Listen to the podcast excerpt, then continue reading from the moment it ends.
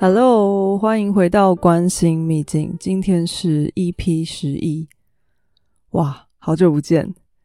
真的是不知不觉一个六月就这样过去了，然后也不小心就停更了，可能快要一个月吧。真的是完全能够感受到，就是后疫情时代这种马不停蹄。那这个月三个礼拜都在出差，然后还有各种就是 regional meeting。然后，呃，其实到景区也都能看到满满的观光人潮，嗯，这个感觉很奇怪。说实在的，就是毕竟我们已经窝在家里两年多了，然后现在看到有点像以前的模样，又有点不太像，就是有许多的改变，就是真的是，嗯，已经是走在眼前这样子，所以。呃，或许我们也开始发现，说，哎，时代真的是往前走，不会往后退。然后，在这个新的工作形态的抉择和调配当中，就看到大家开始有一些呃各种不一样的应对方式和思维。那呃，最近有很多新闻，大家也应该都。呃，有所耳闻，有些公司开始不愿意，就是员工继续在家工作；有些公司则是几乎是完全的采纳了远距。那更多的是还在这当中找寻一个平衡，怎么样混合？哦，然后嗯，甚至我们也会开始发现，其实现在这种混合方式搞不好更累，因为以前如果是在移动的时候，很自然的是。不用扛口的，但我现在发现，哎，怎么会议和会议之间，就是已经没有那种就是交通时间的余裕了，甚至是 一路还要在会与会实体会议会议当中去穿插，就是所谓的 conference meeting。Anyway，嗯，这这样的工作模式和形态，其实也。整个几乎是接起我们自己照顾自己的身心这个议题，呃，让大家更正视可能的一些焦虑的状况，或甚至是忧郁的情况。其实越来越来越多的调查，就是去探这这两年来的变化。其实这个数字蛮恐怖的，就是上礼拜我才刚听了一一个 session 哦，就说这过去两年半当中，四个人就有一个人 burn out，然后甚至。呃，二十五个人里面就有一个人忧郁症，这些都是蛮惊人的数字，但这真的是无法避免的挑战。那，嗯，对于各公司来说，为什么全世界都全世界许多公司都开始面临就是离职潮？为什么大家现在开始对于工作开始有一个不一样的思维？可能也再也没有办法。有钱能使鬼推磨，这个可能也越来越不不适用。我在《风时代》的那个三集里面，其实谈了蛮多这个趋势的，大家可以回去听听看。但这真的是就是来到眼前的事情。好，那因为一个月没有聊了，我想说今天就来闲聊一下，因为其实也是因为这样子的这种新的状况，资讯密集，然后压力无所不在。在这样的环境之下，我们就更需要，或者是大家开始更觉得，呃，各种身心灵啊、疗愈啊，甚至是呃自我探索活动，就变得更加的重要。因为我们开始发现，我们没有办法只工作，或者是就是没有办法只做一件事情。我们会开始开始去探讨内在价值这些事情。好，那有时候如果当我们已经开始焦虑了，或当我们已经 burn out 的时候，其实觉察自己变成一个更困难的事情，因为觉察自己和认识自己本来就不是很简单的。而当我们已经进入了那种 burn out 或失去动力的时候，我们其实某种程度上也失去了觉察和分析的能力。大家不知道记不记得，就是很久以前，一九九多年的，应该一九九八、九九那段时间的电影《心灵捕手》嘛。前半电影的前半，这个男主角都不愿意对他的心理医生张口。但事实上，如果你不张口，你就真的是，就是即便是就是再怎么厉害的心理医师，也是没有办法帮忙的嘛。那所以，嗯，这种时候，就是各种工具，尤其是命理工具或疗愈工具，其实呃，它起了一个蛮重要的作用，因为它可以从一种第三方客观，或者我们就把它当成是一个呃不同的角度。嗯，来看，帮我们看或找出、梳理出可能的卡点在哪。嗯，我在之前也有提提到过，就是说，其实占星或者是任何命理工具没有办法让你不遇到盲点，或者是不 suffer，因为命运里面总是有这些跌宕起伏。可是它可能可以让你少一点这种盲目的 suffer，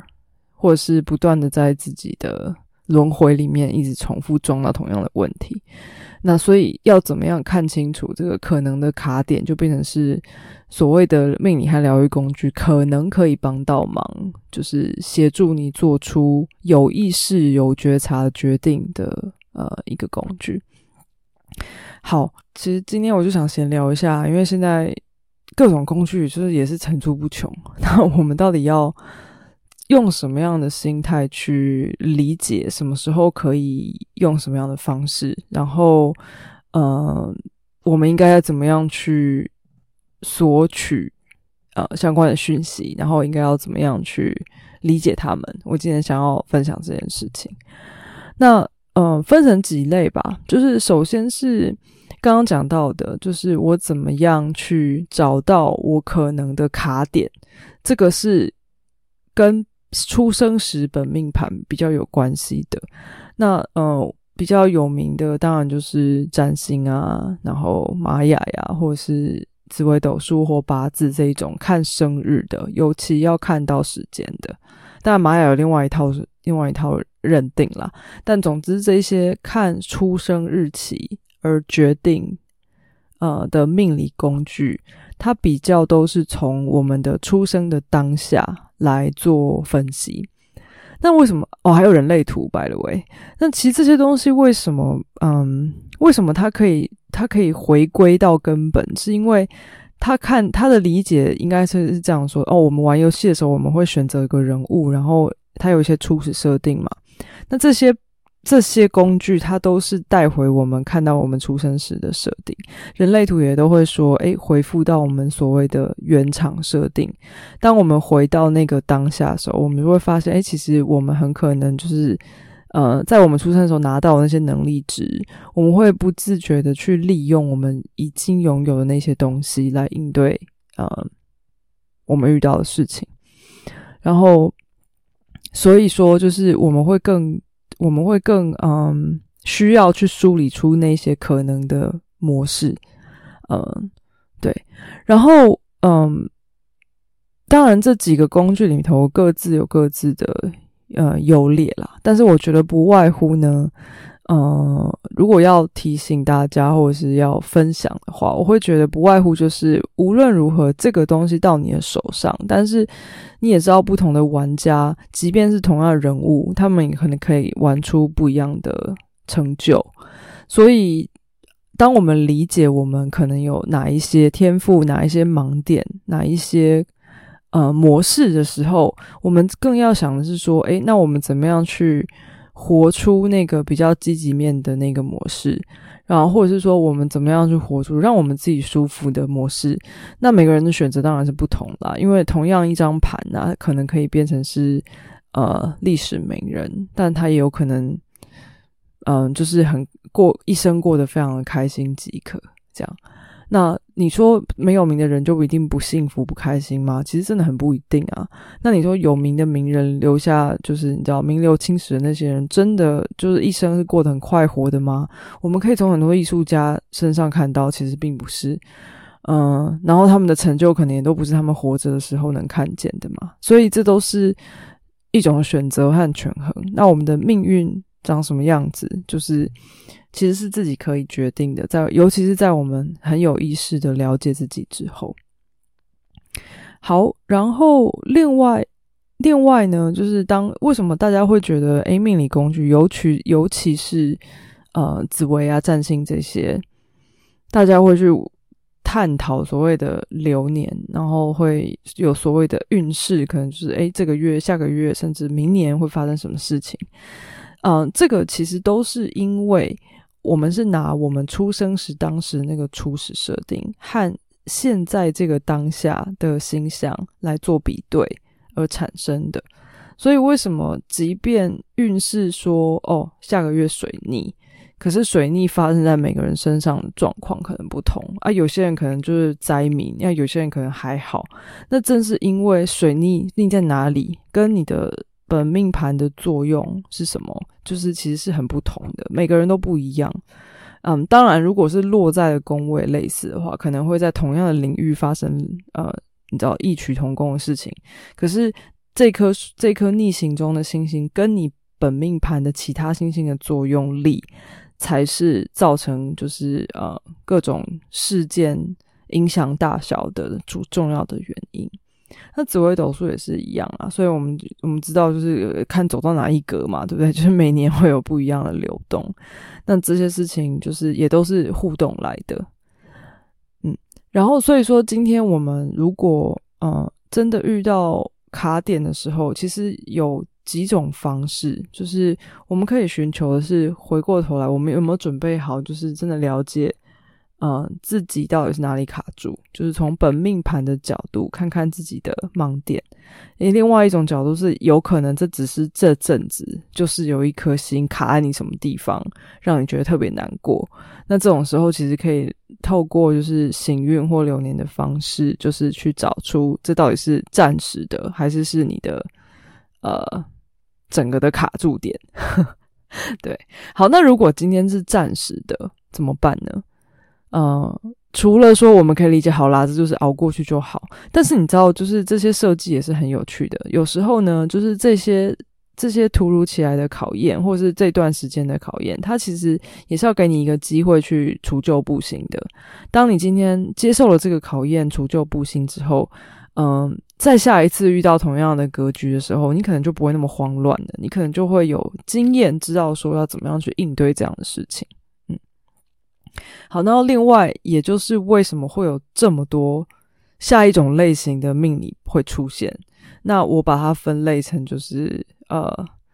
比较是事件指引类型的工具。那这些包括什么塔罗啊，还有那种各式各样的什么脉轮啊。的还有什么天使啊、女神啊，就各式各样，就是身心灵的呃大师们创作，甚至是艺术家创作的牌卡。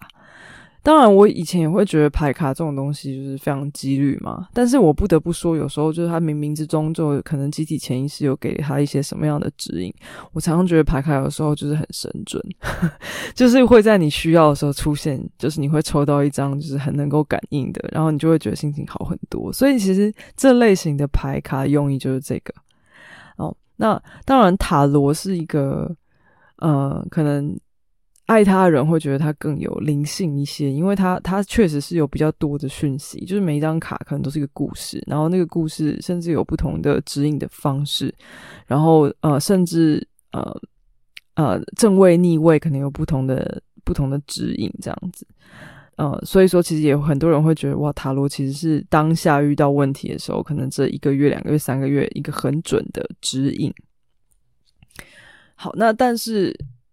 但是其他也是有很多，就是刚刚讲，比如说天使卡和其他卡，他们就更是在你有有比较当下，然后比较嗯，真的是觉得想要参考别人看法的时候，或者是想要参考自己高我的看法的时候，你会去透过这个卡片去实现它，就是去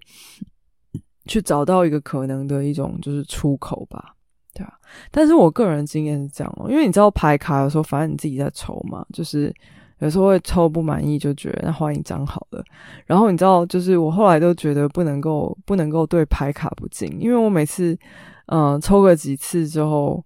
就会出现一张，尤其我我最喜欢的是奥修产卡，就就会出现师傅这张牌，然后在奥修系统里面。就是奥修塔罗的这个这套牌卡里面，师傅这张牌基本上的意思就是叫你不要再问了，就是真理自在人心。对，所以就有些时候呢，就是这种我觉得这类型的工具比较是那种当下安慰作用，就是呃，它确实是能够让你在你当下抽到那张牌，然后也许有人给你一些 hint 之后，你会突然间好像领悟了什么事情。那当然，这这个对当下的帮助当然是不可言喻的啦，就真的是很有很有意思。但是如果我们今天要比较实际的，然后更深度的去探索，就是是哪一些模式卡住了，还是是哪一些呃限制性的思维让我们没有办法前进？或是是什么样的事情或模式，让我们一再遇到类似的困扰？这些事情我们都还是要最好还是回到，就是从本命盘类型的命理工具或疗愈工具里面去找到那些蛛丝马迹。嗯，好，所以这是我今天想说，好久没更新，但我觉得这些这些概念其实蛮重要的，尤其在现在工具越来越多，嗯，然后。大家可能会觉得很迷惘的这种时候时刻，就是来跟大家聊一聊。然后我相信，就是最近大家也对于就是财务，呃，就是金融相关的议题觉得很慌乱嘛。因为毕竟现在投资什么都不是太有成果。嗯，我我觉得现在这个时机点呢，就是我们也可以想成说，嗯。在，因为毕竟在现在熊市嘛，那在牛市过后，嗯，因为牛市就是万般皆涨的时候，就是即便是不怎么不怎么有意思的 project，肯定会大红大紫。可是现在其实就是潮水退了，我们看看谁没穿裤子嘛，就是，嗯，真的有意义的、有价值的，其实他们会能够撑得过去的。那我们也要这样子相信我们自己喽，就说。嗯，我们会趁着这个机会，利用这种水平、这种除旧布新的能量，去找到真的到底应该留下来的是什么，然后可以透过这场风暴冲刷干净的是什么。我觉得，如果把它想成是这样的机会，就是反而是我们沉潜，好好的，呃，检视自己，然后呃，去学习，然后去更安静的、更内敛的去呃充实自己的时间点。那我们也可以用同样的方式去检视我们的投资标的，他们到底是不是有长远的打算，还是他们其实就是看准了牛市，所以想要投机？我我觉得，呃，我们可以看看我们所在乎的这些公司，我们所投资的这些嗯项目当中，他们是如何应对这这些看起来的，就是短期的颓势。我想这会是。嗯，当然是听起来非常的 general 啦，但是我觉得这真的是万般就是不不变的道理。嗯，好，扯得有一点点远了。总之，今天想跟大家分享一下，在这个动荡不安的时代，我们怎么样去回归内心。那如果有兴趣，就是跟我聊聊占星，或者是想要个人咨询，就是都欢迎上我脸书，就是 Astro Demystify 关心秘境，然后可以敲我，没有问题。然后。嗯，对啊，期待你们的想法和意见喽。那今天先这样，谢谢，拜拜。